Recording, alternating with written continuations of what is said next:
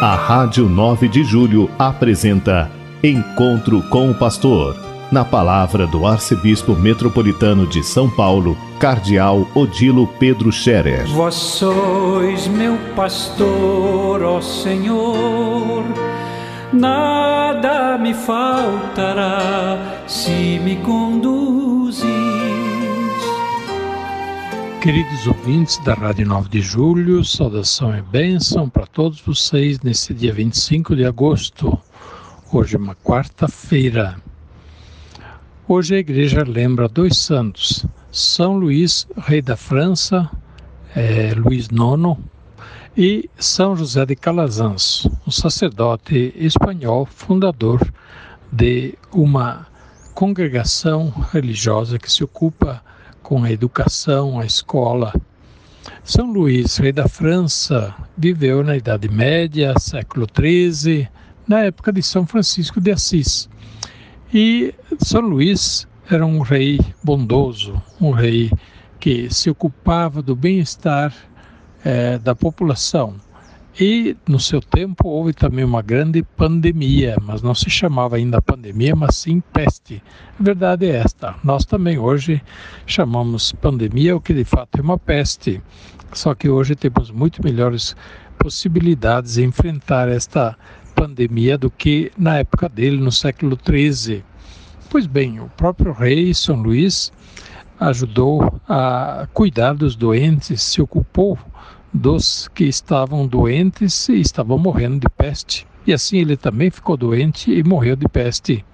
São Luís, portanto, deu generosamente a sua vida pelos doentes, pela população, sendo um rei que vivia de fato como bom cristão.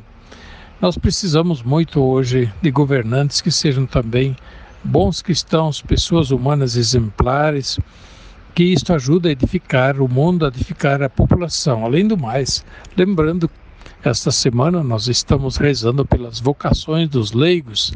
Pois bem, os leigos que vivem na política, trabalham na política, eles têm uma importância muito grande em nossos dias.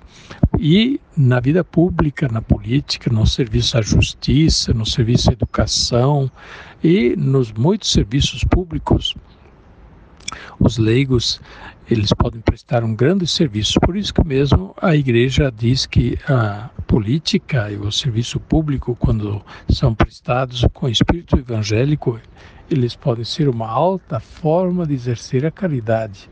E é isso que fez São Luís, rei da França. Ele amou até dar a vida por aqueles que ele amava. Por isso ele é proclamado santo, São Luís, rei da França.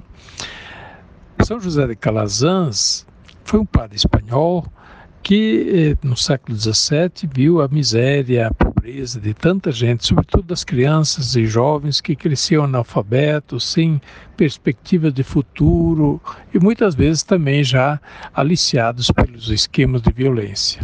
A violência não é de hoje, ela é de, de sempre. Enfim, os pobres são as maiores vítimas. E a infância, a adolescência, quando é envolvida num esquema de violência, não tem futuro. Não tem futuro. É triste dizer, mas a maioria dos adolescentes e jovens que se envolvem, por exemplo, no crime organizado, no tráfico, acabam perecendo com pouca idade. Que pena, que tristeza. Por isso mesmo, cuidar dos jovens, das crianças e adolescentes, para que não sejam aliciados no esquema de droga, é, da malandragem, enfim, daquilo que, em vez de fazer viver, leva à morte, é uma grande pena e deve causar a preocupação de todos. A recomendação muito especial aos pais para que estejam atentos, que os filhos estejam em boa companhia, sejam encaminhados para a escola, agora que as escolas já estão acolhendo de novo.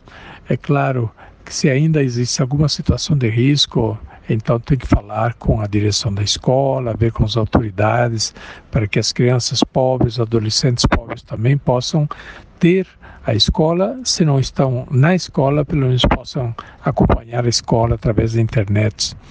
Pois bem, coragem, portanto, aos pais, educadores que tratam, que cuidam dos jovens, adolescentes, crianças, porque prestam um grande serviço a estes nossos irmãozinhos, esses cidadãos mais novos que têm tudo pela frente e que precisam ser ajudados a poderem viver tranquilamente, em segurança e realizar também o seu sonho bom. Nós estamos vivendo esse tempo estranho de calor, de secura, mas se Deus quiser, nos próximos dias já vamos ter um pouco de chuva. Por isso também convido todos a também elevar sua prece a Deus, pedindo que venha uma boa chuva para nós. Por outro lado, devemos todos ter também atenção com a água que começa a ficar mais rara, o risco, preocupação de que possa haver um racionamento severo de água e de luz. Pois bem, ainda esse tempo de seca, período mais seco vai até praticamente final de setembro, por isso estejamos bem atentos no gasto da água, no bom uso da água e até mesmo da energia elétrica, onde podemos economizar. Isso não, não só faz bem ao, ao nosso bolso, mas faz bem também à convivência, porque todos precisam da água, todos precisam da energia. Na medida que todos colaboramos, isso será bom para todos.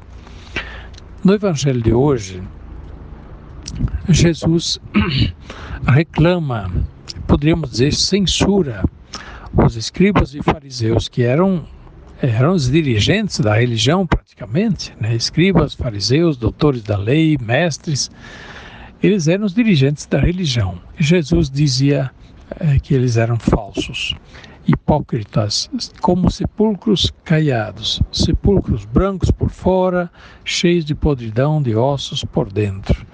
Nada do que se vê por fora é verdade dentro. Dentro é outra coisa. Pois é, fingimento, falsidade é muito ruim. Viver segundo verdade, viver a transparência, viver coerentemente, honestamente, não viver fingindo é, uma vida falsa, porque uma vida falsa leva sempre depois a cair numa fria. Leva os outros a caírem em fria, mas também a própria pessoa que é falsa acaba caindo em fria, porque a falsidade acaba sendo desmascarada e fica mal para quem é falso.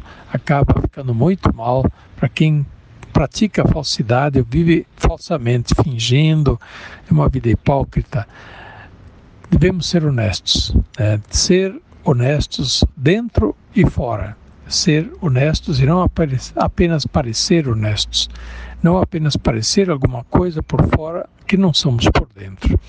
Então, queridos irmãos e irmãs, que ninguém diga de nós que nós somos sepulcros caiados, que nós somos hipócritas, que somos falsos. Isso seria muito ruim.